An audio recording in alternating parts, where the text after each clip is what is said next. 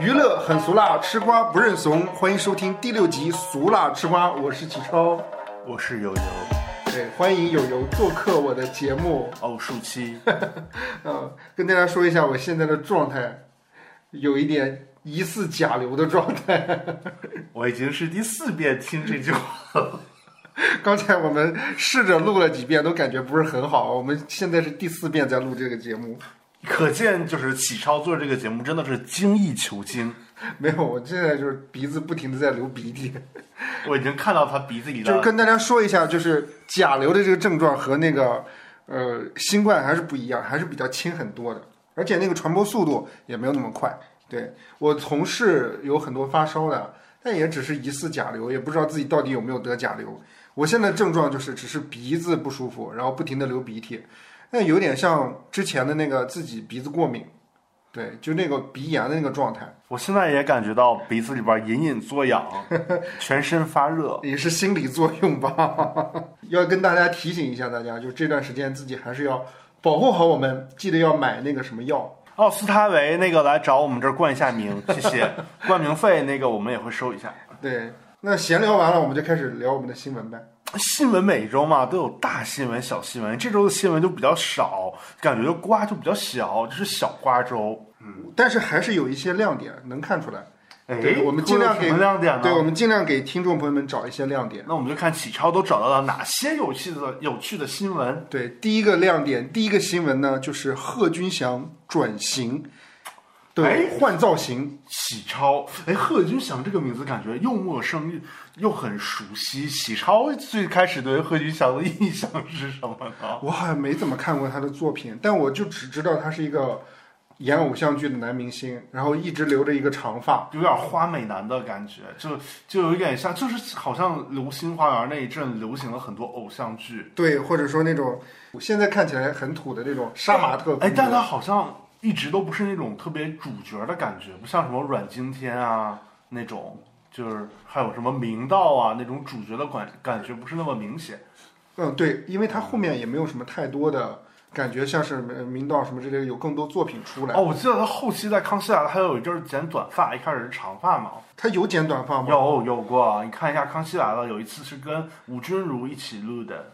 嗯，反正我跟大家说的这一次转型，就是因为贺军翔演出了一部新剧，叫做《不够善良的我们》。最近呢，试出了一波剧照，贺军翔染了白发，而且还是一个平头。刚才我也给友友看了那个剧照，就感觉判若两人。就一开始，如果不是说贺军翔的话，你都不知道这个男演员是谁，很暗黑的那种范儿。就感觉就是像是算算是心里面有故事的吗。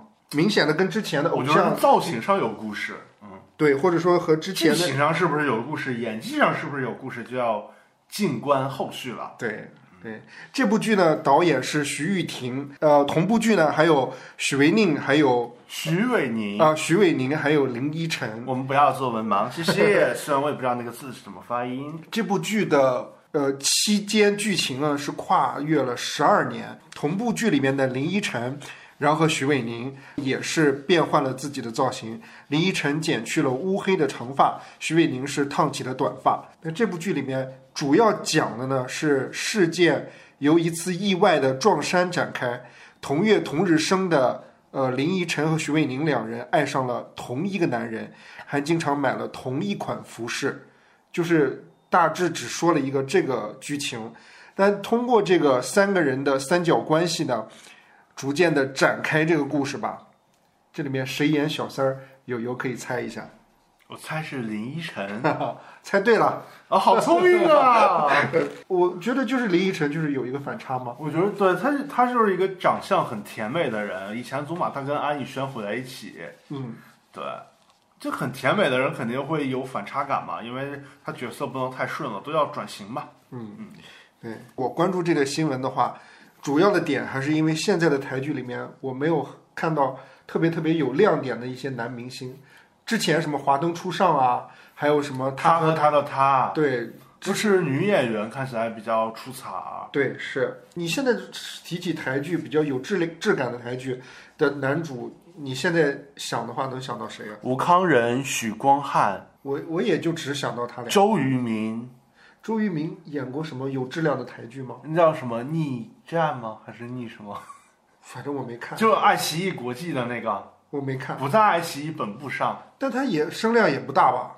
嗯，对，对呀、好像台剧，呃，林柏宏是吧？对有印象这个人。对，还有郑仁硕，但郑仁硕好像主要主要演电影多一点。是我们咱可以盘点一下我们之前印象当中台剧的男主角，比如说言承旭，言承旭现在还是吃那一套哎，言承旭最近的夏花很火。那，个他主要就是以美色那个示人嘛，就是主要是卖人美美色的那个感觉，就是他主要在剧里是撩人，他演的是一个类似理发师的感觉，然后女主呢是一个甜妹，然后女主有一次就是跟他偶遇，男主就就是言承旭同学就给他剃头，给他剃头、剪头发、理发，Tony 化身 Tony 老师给那他还是没转型啊。没有，但是他在这个里面就很好的运用了他演戏一般，但是 那个那个美色很出众的那个感觉，就是他一直就是拍的各种就是美艳的造型，嗯，然后就是在田野里边赤裸上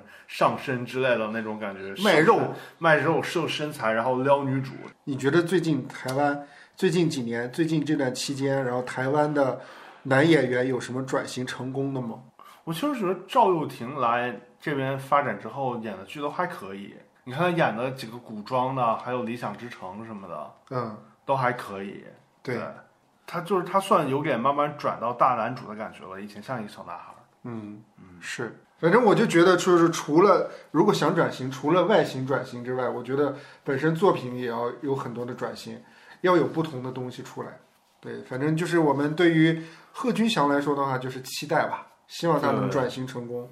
好吧，那这条新闻就 pass 了。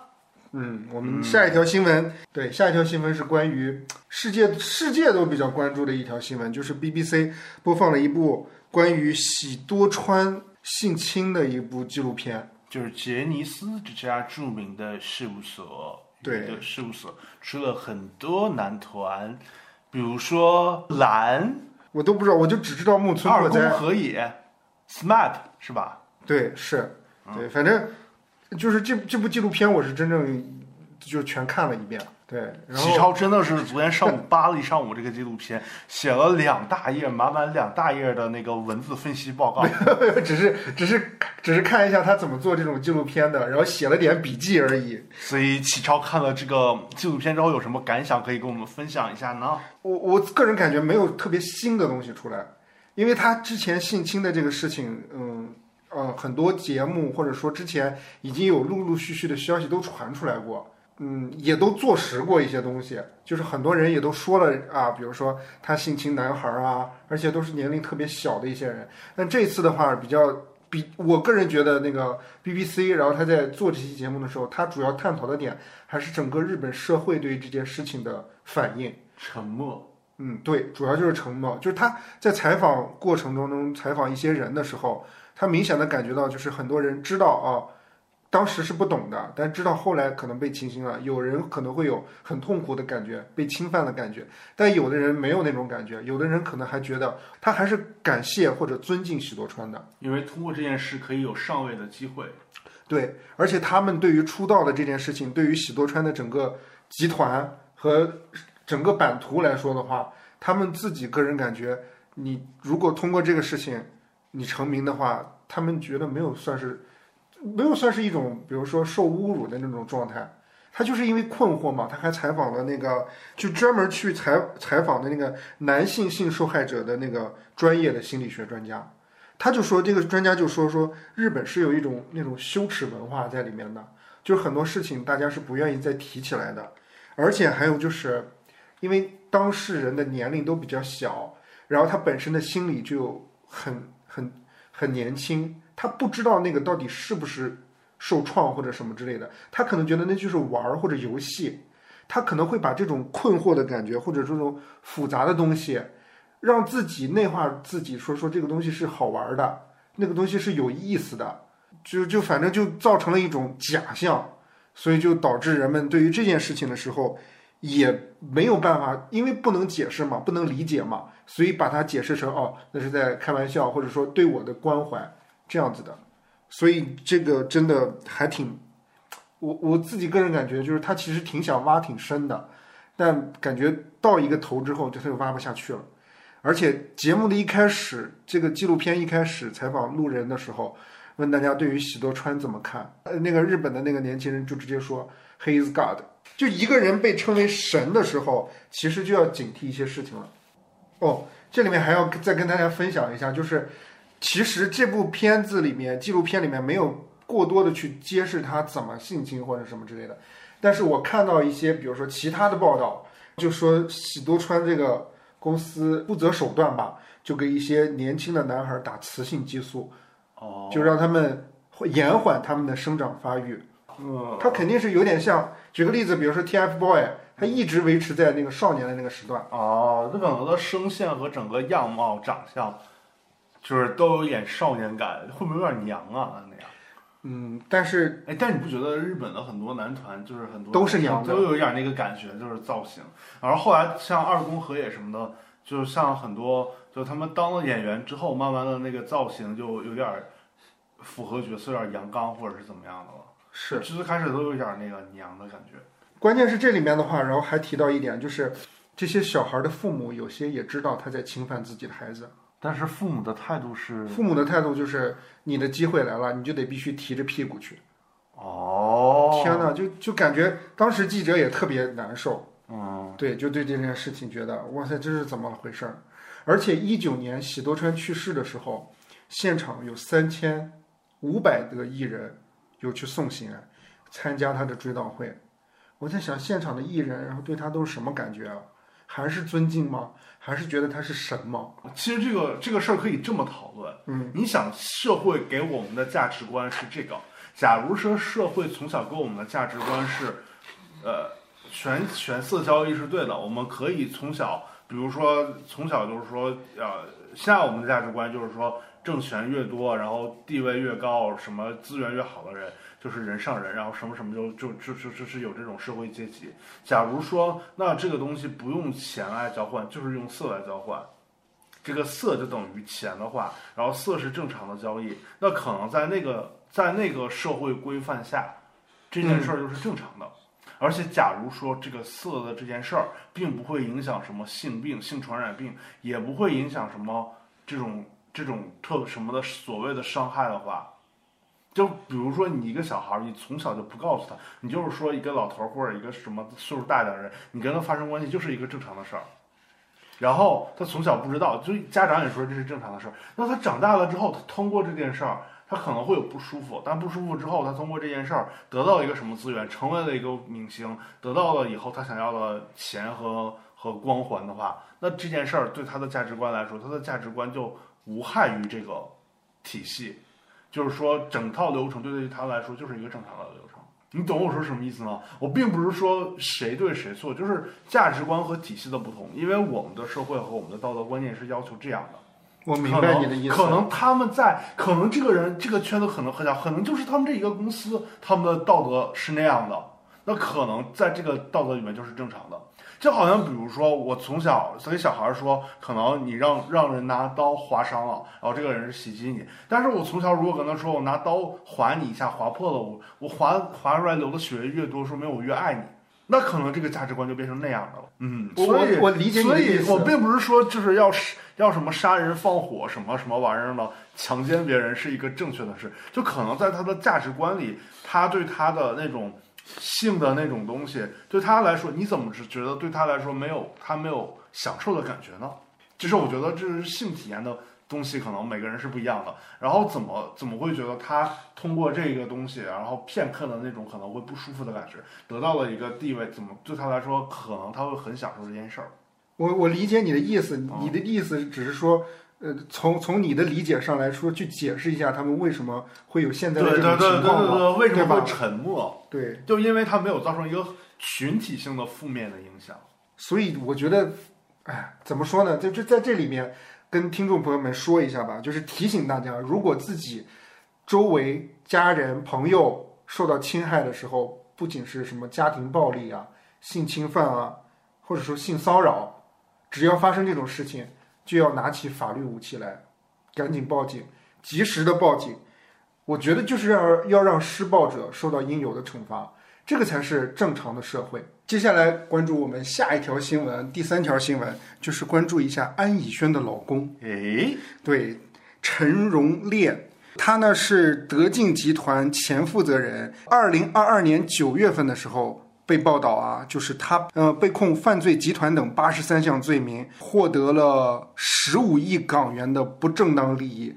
近日呢，他在法庭上针对自己案件做出澄清的时候，陈灿荣。表示说自己的德进集团和员工均热心参与公益，也成立了慈善基金会，在内地的偏远山区新建学校，帮助有需要的人。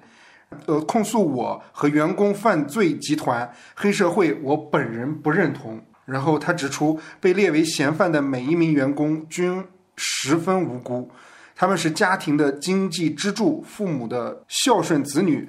并非为利益而加入黑社会。这段期间，我知道他们同家庭承受好多压力、精神折磨，我内心过意不去，讲声抱歉。提起自己的家人时，他语带哽咽。听说，听家人说，九十岁的父亲躲起来流泪。两个年幼的子女问老婆：“爸爸为什么还不回来？”最后，他希望法官明白，德静不是一个犯罪。集团希望法官能够查明真相，做出公正的裁决，无罪开释他及其员工，让他们和家人重返正常生活，继续为国家、为社会做公益。我看了一下，大概好像在四月份的时候，他会有一个最终的判决出来。这块儿的话，就是陈荣陈荣炼嘛，他不是和那个澳门周卓华对周卓华就是洗米华那个案件有一点类似。就周卓华其实也有一点像他这个案件，也是被控了多项罪名，呃，被控呃有创立犯罪集团、非法赌博，还有洗黑钱等罪名，在一月十八号获刑十八年。就从洗米华这个案件和这个陈荣炼这个案件相比较来说的话，应该陈荣炼没有他严重吧？但是我觉得可能罪名也还是板上钉钉的感觉一样。我就想到了之前一直就是大 S 跟王小飞结婚的时候，一直那个小 S 在问说安以轩有没有跟那个王小飞有过一段还是什么的，就是说有没有机会。然后那个那个安以轩一直说我们就是哥们儿，根本那个这么多年了要有发生什么什么事儿早就发生了。然后就给人的感觉好像小 S 给我们的安以轩的感觉好像是她有点想嫁一个。有钱的老公，后来就是听说她嫁了这么一个人，真心的为她感到该开心，但是突然发生这么一个事儿，也觉得挺心虚、唏嘘的。嗯，是，然后毕竟两个人还有还有两个孩子嘛。对，也是变成了一个法制咖的妻子。同样变成法制咖的妻子，还有另外一个人，谁？董卿啊，然后她的老公叫做密春雷。二零二二年初的时候，密春雷暴雷，去向不明。就不知道去哪儿了。二三年的二月二十二号的时候，因为合同纠纷被追债，然后被限制消费，就是不得，比如说什么高消费啊，比如说选择飞机、列车软卧啊，就是轮船二等以上的舱位都是不允许的。这不是也是成了法制咖的妻子了吗？但是不是说今年还有那个？就是一年一度主持人大赛吗，央视的，嗯，还会有他吗？几年一度，就是好期待还会不会有董卿老师，因为特别喜欢董卿老师的点评。因为枪响之后没有赢家，这是什么梗？是董卿老师在央视主持人大赛里的一句点评，后来上了热搜。你不记得了吗？我不记得了。你居然不记得董卿老师的名人名言？我觉得他应该不会出来了吧？不知道，那我们敬请期待。嗯，还有一位法制咖的妻子。最近也挺衰的，是王丽坤。哦，对，然后王丽坤呢，她的老公因为很多网友被骗受害，集中维权，就好多人，然后就在微博上，然后骂王丽坤，说她也有责任，因为她现在背的包啊什么之类的，好像都是她老公骗来的。哦，对，然后意思就是说要让她承担丈夫的债务，承担连带责任。但是我查了一下，关于她老公怎么诈骗的这个。我没有找到一个明确的信息，就是怎么诈骗我不知道。据我看到的一些消息啊，不确定啊，说是她老公诈骗的是销售虚假的学区房，就是说为了行骗，专门弄了一个假的售楼处，雇了一帮售楼人员，假冒学区楼房楼盘真实的售楼处，但其实这个楼盘最后一直交不出房子来。我怎么感觉王丽坤也像被骗的样子一样？反正我是觉得啊，就是遇到这种新闻的时候确实不太好。如果真的确定走不下去了，还是尽快要离开。是，对，接下来的这一位呢，也是离开了一位法制卡，我以为去世了，以为没有没有没还有，离开对，只是离婚而已，就是王菲。王菲、对，之前李亚王鹏静雯，李亚鹏也卷入到了很多经济纠纷当中。之前他应该在云南大理投资的那个地产项目也是烂尾了，还是说怎么样？哦反正一直就是被人追债嘛。对，我之前还有看那个新闻说他们俩离婚，就是因为那个李亚鹏同学投资好多失败，要要王菲填坑，不知道是小道消息啊，对对对。没有经过证实，也不太清楚。但最近呢，王菲比较高调，哎，哎，对，这个也是登上了昨天的热搜。对，哎李亚呃，王菲和谢霆锋在机场牵手，牵手牵手，两个人在机场的行踪，就是应该是粉丝拍出来的一个片段，放在了网上，然后引起了轩然大波。就大家就说啊，时隔多少多少年之后再见，两人再牵手，两个人都结过婚，然后都离过婚之后，两个人的感情状况，大家都是一直就是扑朔迷离嘛。两个人然后隐隐约约好像在一起，又好像没在一起。之前什么谢霆锋去滑雪，呃，大家还猜测啊，是不是跟王菲一起在啊什么之类的。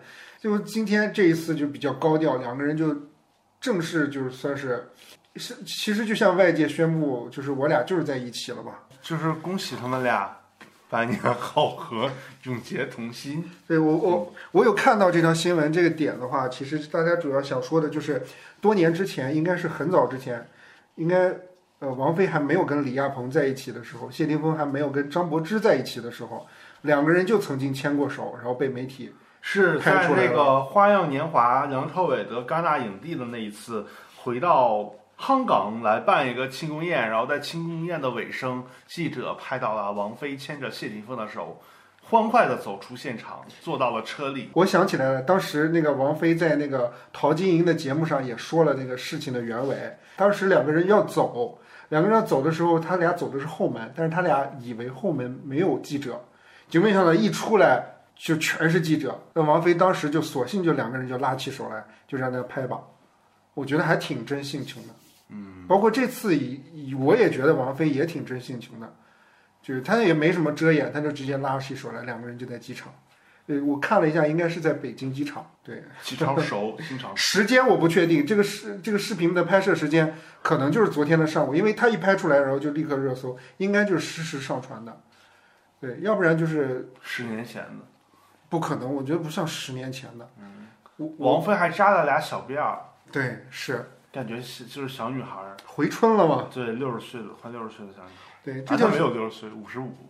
反正就反正就祝福他们吧。祝福他们，嗯，对，也祝福柏芝。就兜兜转转的两个人又在一起的样子。对，哎，接下来这个新闻，来启超跟我们说一下。这条新闻呢是友友想要聊的。对，对，然后就是关于黄多多上热搜这件事情，那是什么原因上热搜呢？就是因为他之前开了一个叫“陪你多读书”的一个栏目，然后在这个栏目当中，他每天会发自己读书的一些视频，跟大家分享一些有趣的一些，比如说图文故事啊，比如说一些绘本啊什么之类的，就多次出现了读错字的这个情况。哦，对，比如说他经常就把这个“和低”读成了“合题”。哦，对，然后比如说麦子杆儿，然后读成了麦子显，对。还，有防御读成了防泄，闯荡读成了装荡。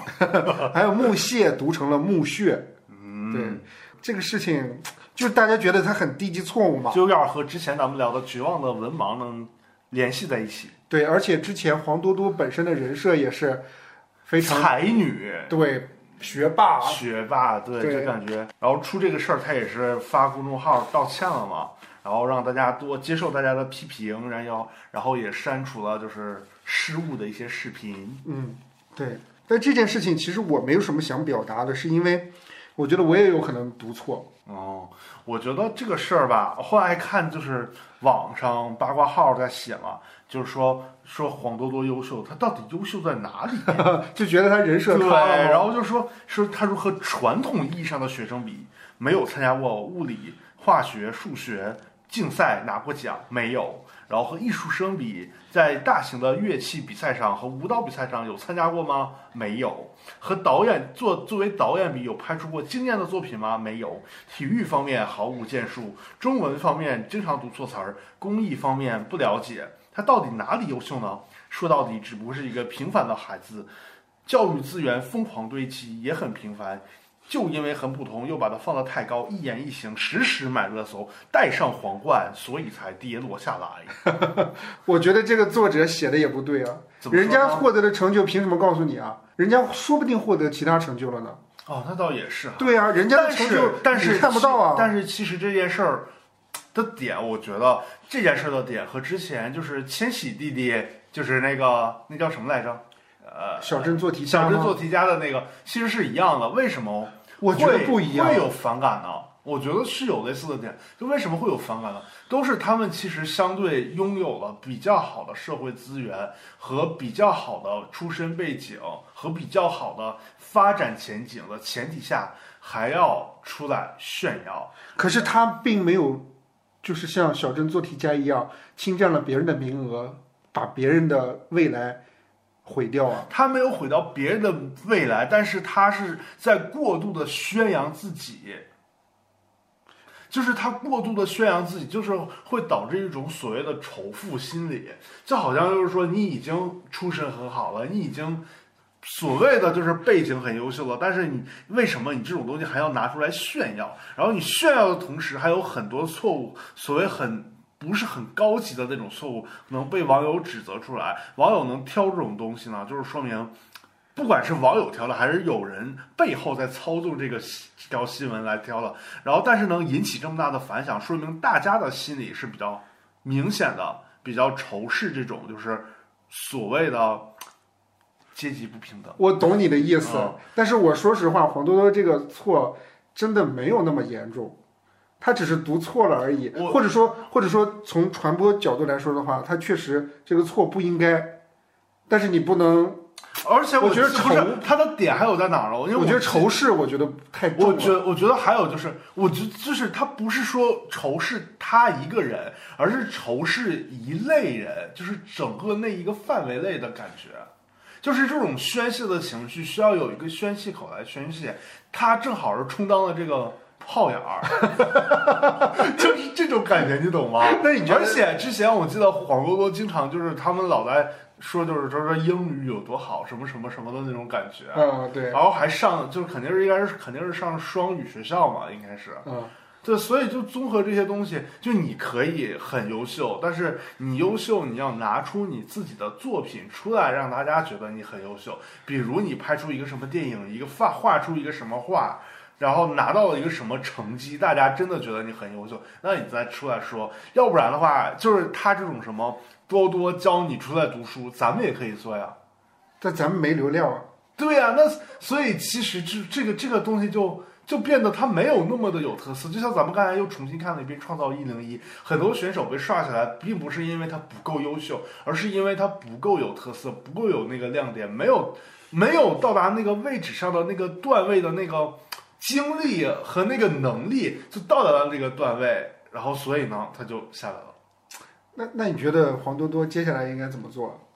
我觉得就是很好的一次受挫教育嘛，嗯，接下来就是继续努力向前看，哎呦，别对自己造成太大的心理阴影。如果造成的话，也尽量去克服，别造成抑郁症。我记得我插一句啊，还有就是怎么样？因为之前我经常看一些八卦号，八卦号就一直在说，就是因为黄多多一直有很多热搜，包括黄磊他们家，包括黄磊的妻子孙俪女士，不是那个《甄嬛传》那个孙俪，呃，就是演《仙剑奇侠传》的，是演过吧？对，的那个孙俪女士，好像她也是这两天跳舞上热搜嘛，大家就会觉得就是你们没做什么很牛逼的事儿，但是经常上热搜，你懂吗？就是可是，热搜不就是这样吗？但是但是吗？对，但是但是就会觉得，哎，好像以前记得八卦号还有写过，就是说他们有他们有这种就是 VIP 会员是买了对，买了什么一年的那个热搜费用，所以每年有多少热搜的名额。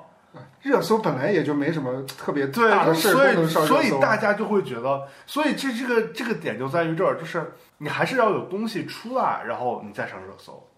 除就哪怕是你真有一个像张大大那样的，你有一个什么炒作的点，大家觉得哎这个真的很好笑，你上热搜，大家也会支持。是，就还是要有特色，你搞怪有搞怪的特色，有能力有有能力的特色。你哪怕像杨紫琼那样，你演的电影确实也没有那么的好，但是它确实到达了那样的声量，也可以。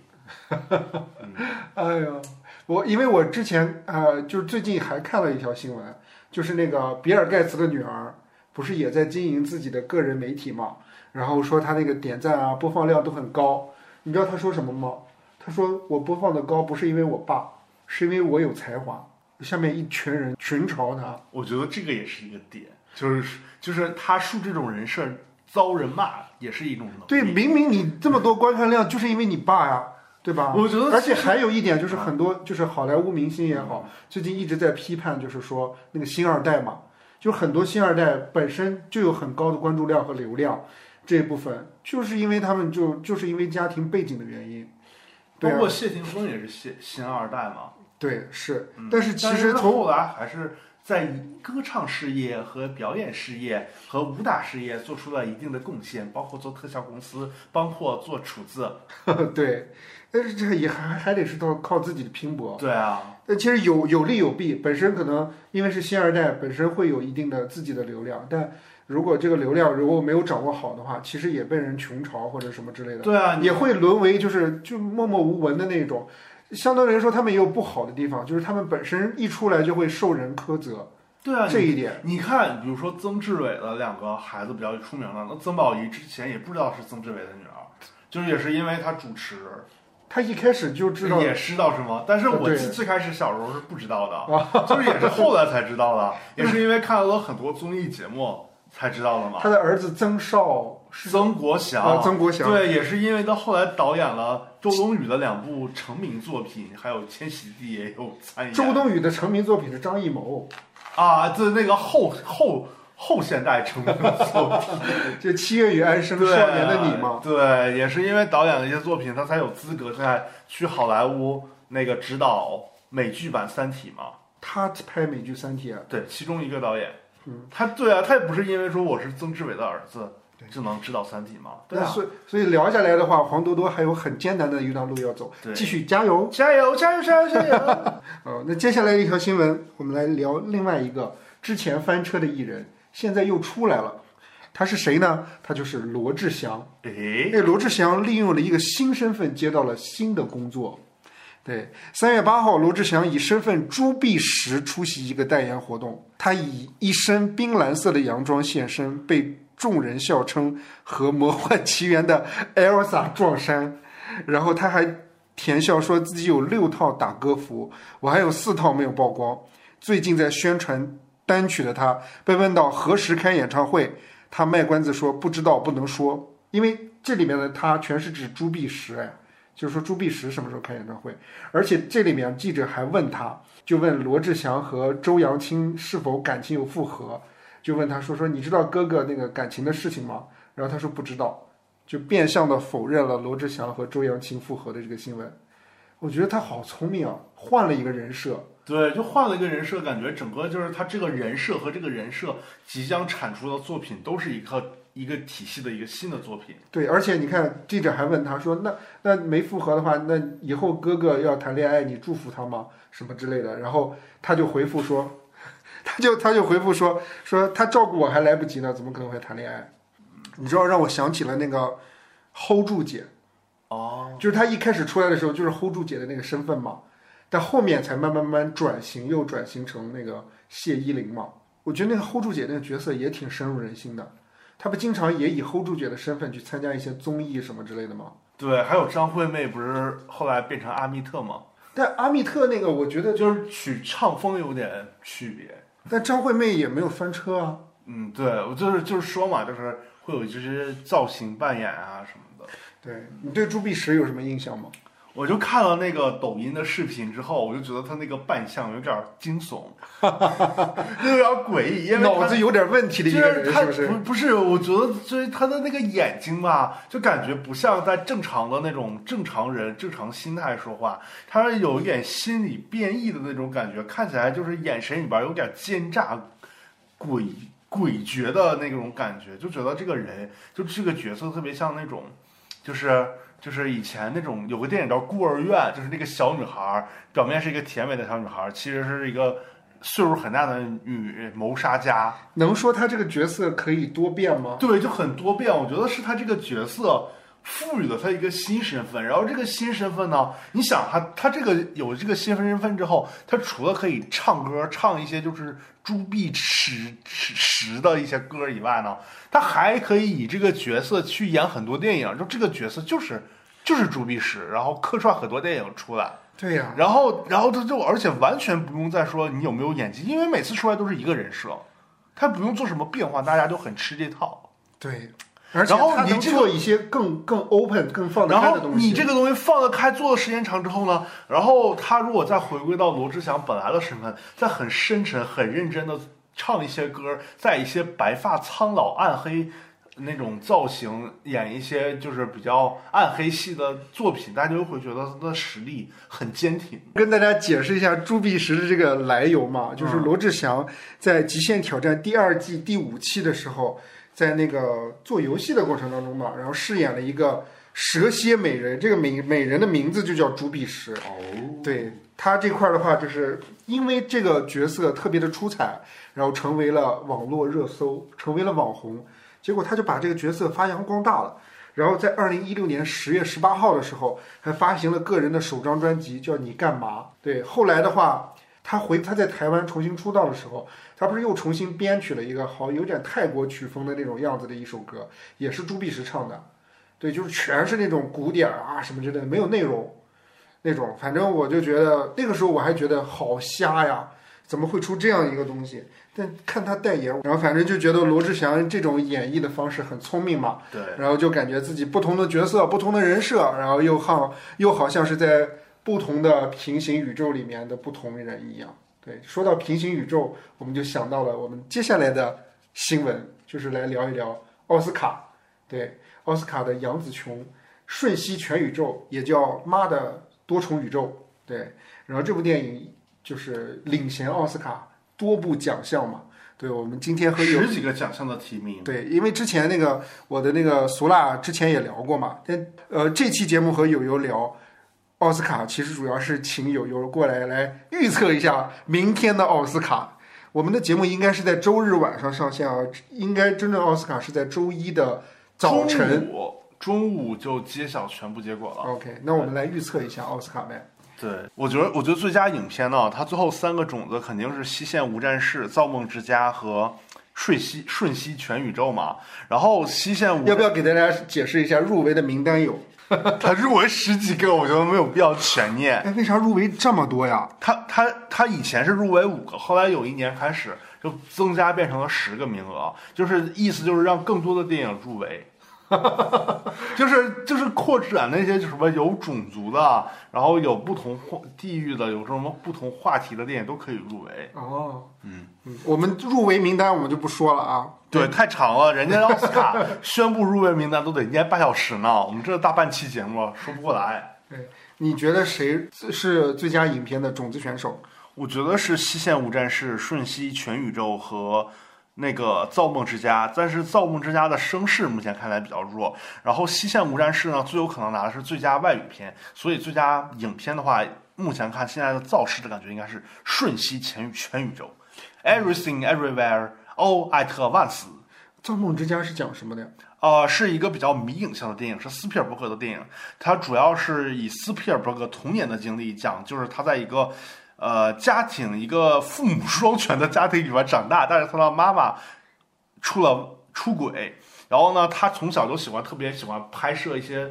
呃，拥有的一个是拥有的一个胶片的机胶片机器，他从小就喜欢拍一些胶片胶片的短片，然后在学校放。他有一次在无意中拍的时候，发现了他妈妈跟另一个男子的暧昧关系，然后同时呢，他在学校里边暗恋一些女孩啊，跟同学之间关系啊，就是很多的桥段都用他拍短片的这个形式贯穿始终。然后到最后就是落点，就是他是一个特别喜欢拍摄电影的一个小孩儿。然后在他最后在那个电影公司遇到了一个以前好莱坞旧好莱坞时代的一位著名导演，叫呃约翰福特。然后在这个导演的那个点拨之下进入了电影行业。是他自己的故事吗？斯皮尔伯格对，有点像他自己的一个一个传记性的故事吧，有可能就是虚构加自身经历结合的一个故事。包括就其中还有一个片段，就是说以前在学校里边有一个男孩儿，经常跟他吵架，然后有点校园暴，对他有点校园暴力的感觉。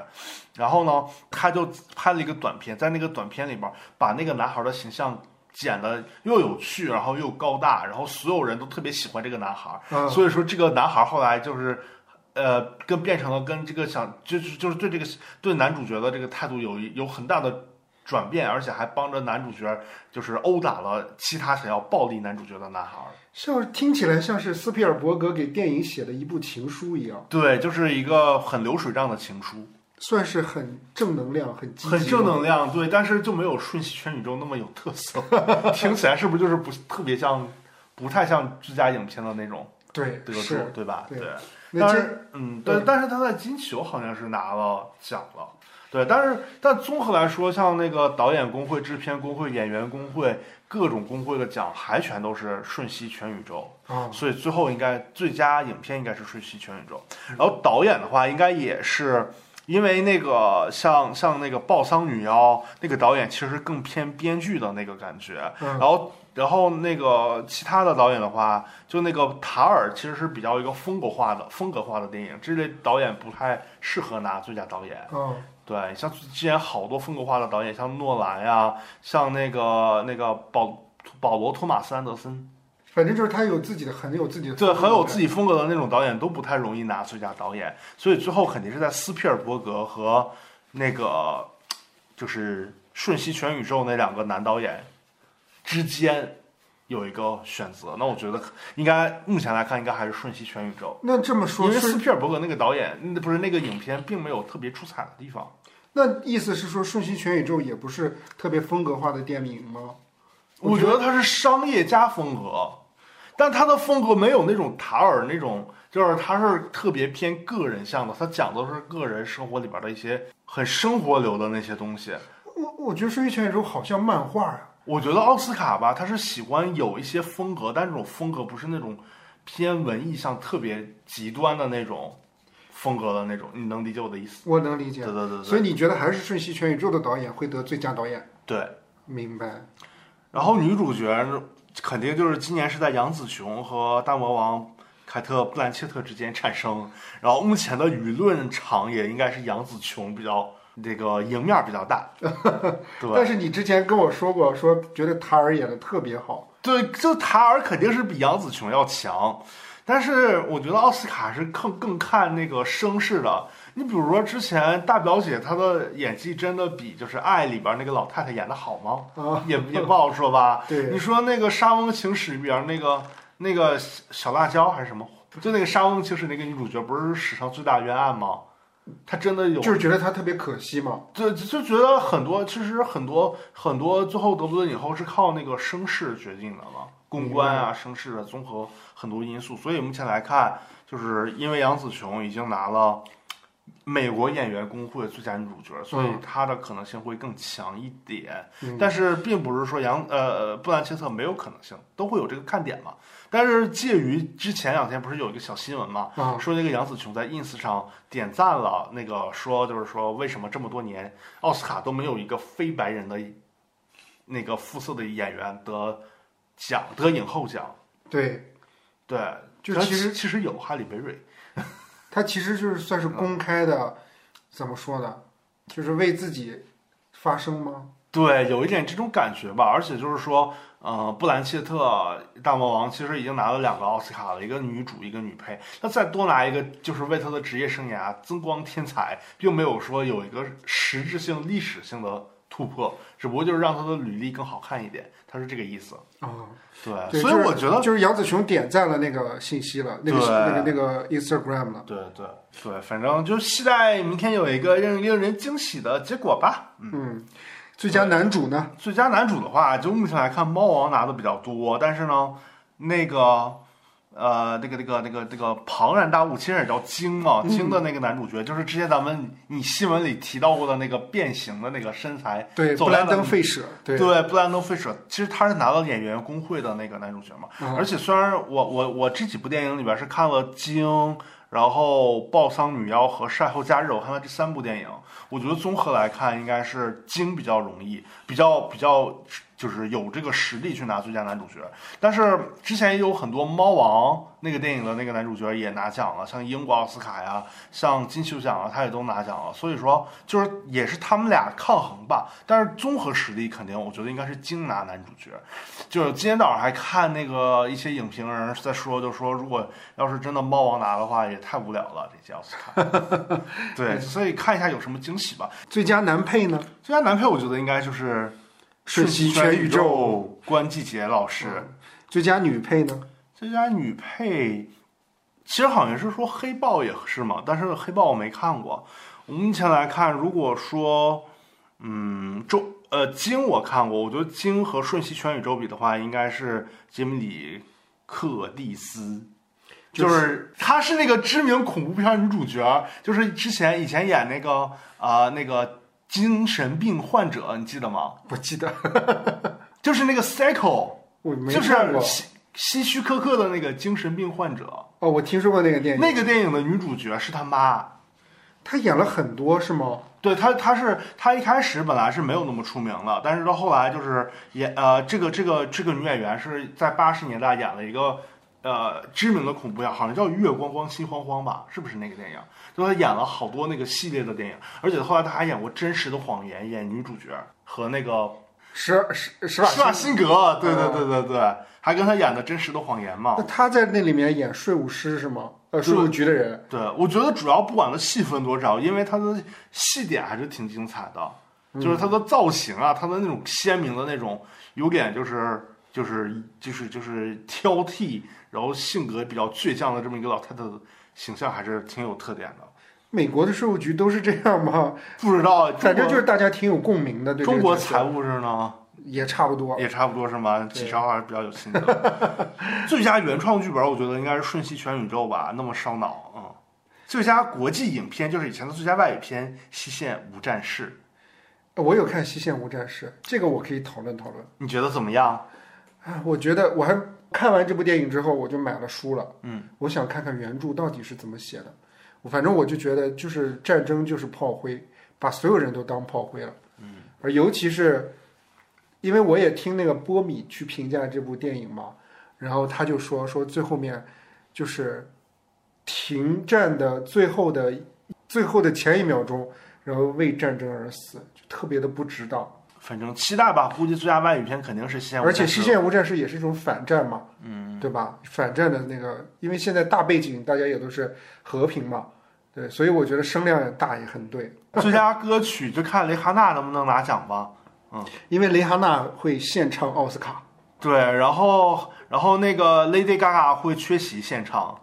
因为 Lady Gaga 在拍电影，对，在拍《小丑二》，明年她想竞争奥斯卡女主第二次，其他的就没什么了，也不太懂了。对，反正今年大家比较关注的一个还有一个新闻点，就是去年奥斯卡就是拍巴掌事件嘛，啊，对，就是那个看开场主持人会有一个什么，或者是在过程之中会有一个什么方式重现这个事情，反正还我觉得肯定会有这个桥段的。反正应该是有这种预案了，又多了一个，好像是现场，看那个那个威尔史密斯威尔史密斯会不会出现在现场？应该不会吧？谁知道会不会以惊喜嘉宾的身份出现？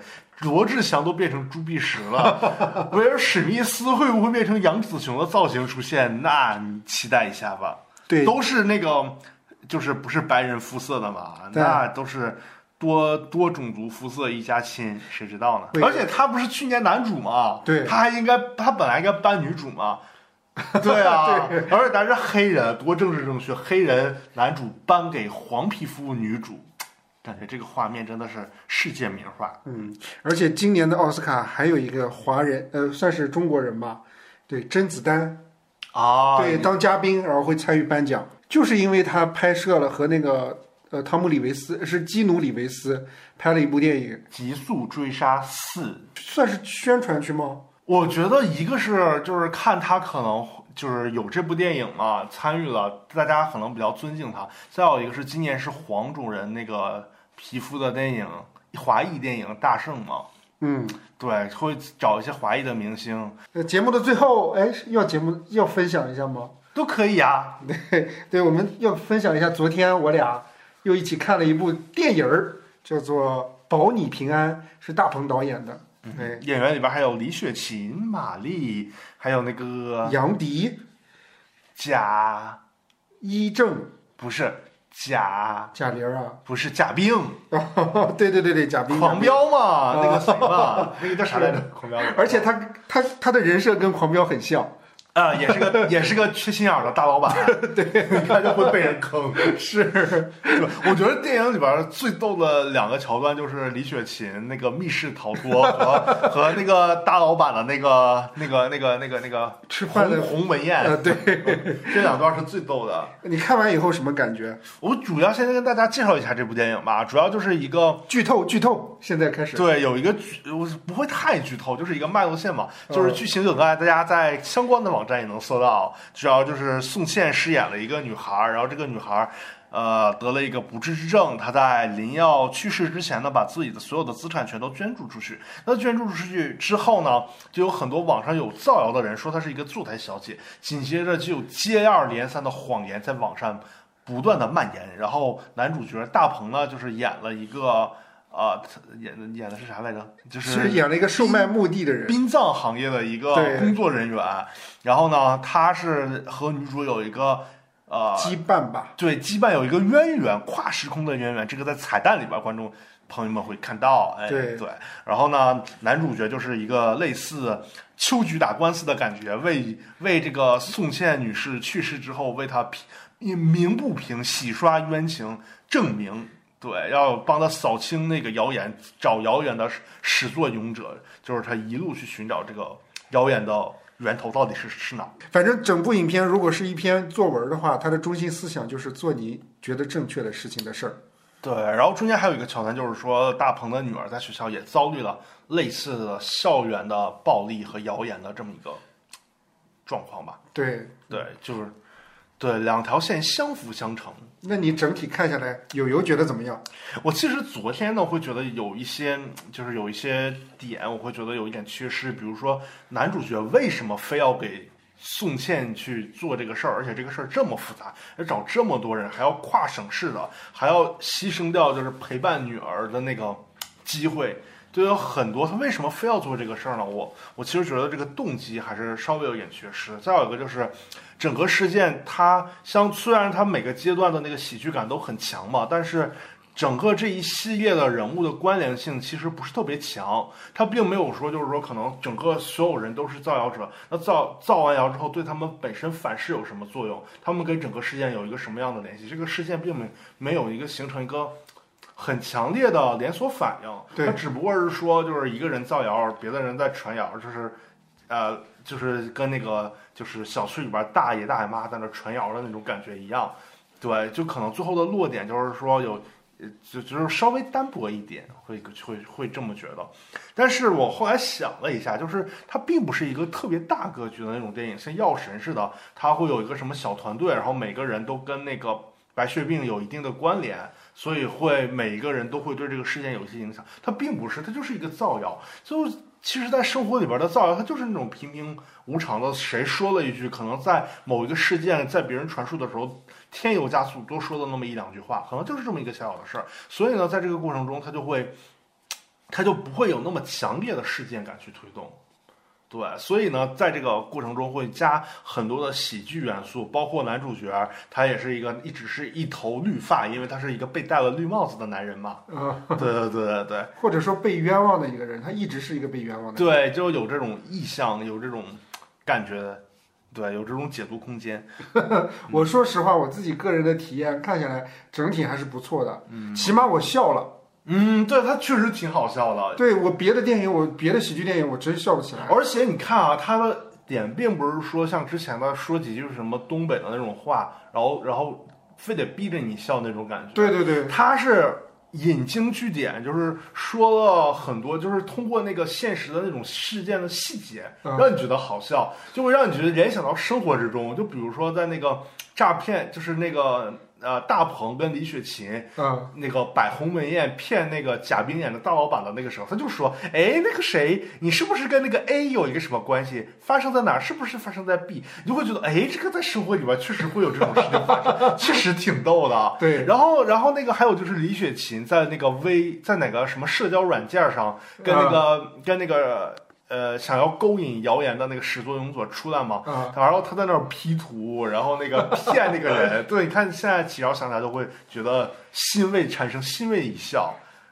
反正他的点并没有那么特别的，就是低级或者什么，他都是比较情节推动的笑点。对，都是比较接地气的，跟情节能联系上的，而且而且就是都跟我们现在生活里边的很多点能联系上了，大家就会觉得哎挺逗的。而且他那个哭点那一部分的话，我这块儿的话也能 get 到，嗯，就是尤其是他在车上看到他的女儿被霸凌以后，对，那个画面感真的是很强的。当时我在看的时候还想，如果我有一个孩子，我的孩子被人这样，或者我家里边的如果有人遭遇了这种状况，心里边真的是非会非常难受。对，对，我还想启超如果遭遇了这个状况，哎，那真的是哎喜多川了。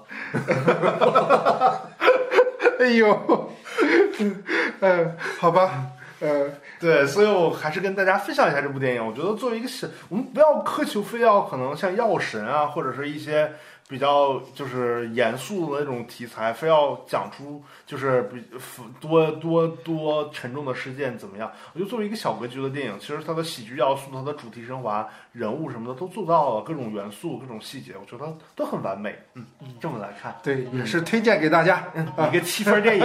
那我们要说说个结尾吧。好的，现在启超已经两个鼻子里都粘上了纸，说明下一周我可能会感染甲流。哎，好嘞，下期节目下周我到底有没有感染甲流，就看我们下周节目的录制情况，我会跟大家积极的汇报。谢谢大家，我们下周再见，拜拜，拜拜。